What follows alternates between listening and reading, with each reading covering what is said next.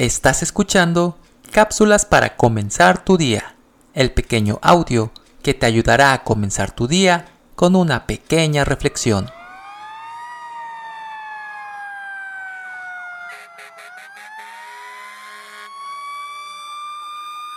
Un grupo de niños quedó atrapado en una escuela que se había prendido en llamas. Pocos lograron salir antes de que el fuego cubriera por completo el edificio. Los niños que estaban en el tercer piso del edificio se encontraban asustados y atemorizados por la situación. Decidieron buscar las ventanas como auxilio ante las llamas y el humo, a espera de que los bomberos llegaran a tiempo.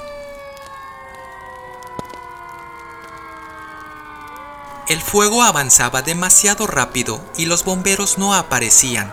Entonces, un hombre alto y fuerte, al saber que uno de sus hijos estaba entre los atrapados, decidió hacer algo. Se acercó lo más que pudo al edificio y pidió a los niños que saltaran uno a uno. Él les dijo que los atraparía en sus brazos, pues no había otra forma de llegar hasta ellos. Los niños con mucho valor comenzaron a saltar.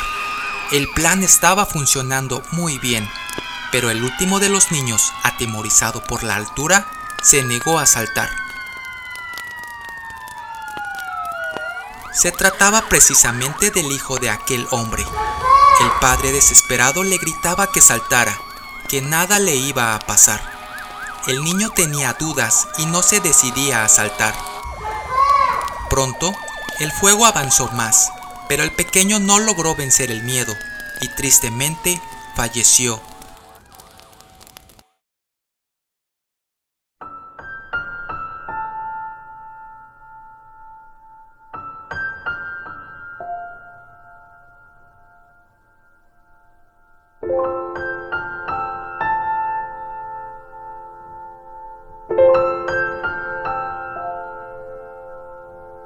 El temor que inundó su corazón le costó la vida. El dolor que sintió aquel padre es indescriptible.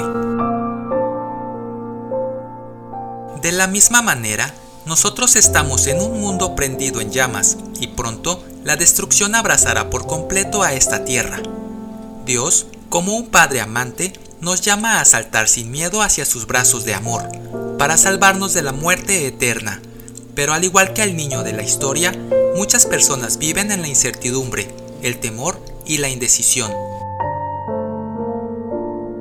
Mira a tu alrededor, el mundo está colapsando y no hay más tiempo que perder. Dios te sigue esperando. Deja de lado todo aquello que te impide entregarte a Él y déjate caer en sus brazos antes de que sea demasiado tarde. La Biblia dice, el cual quiere que todos los hombres sean salvos y vengan al conocimiento de la verdad. Primera de Timoteo, capítulo 2, verso 4.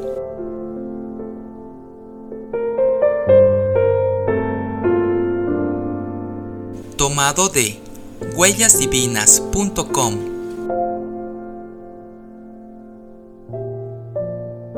Soy Moisés Nava. Que tengas un excelente día.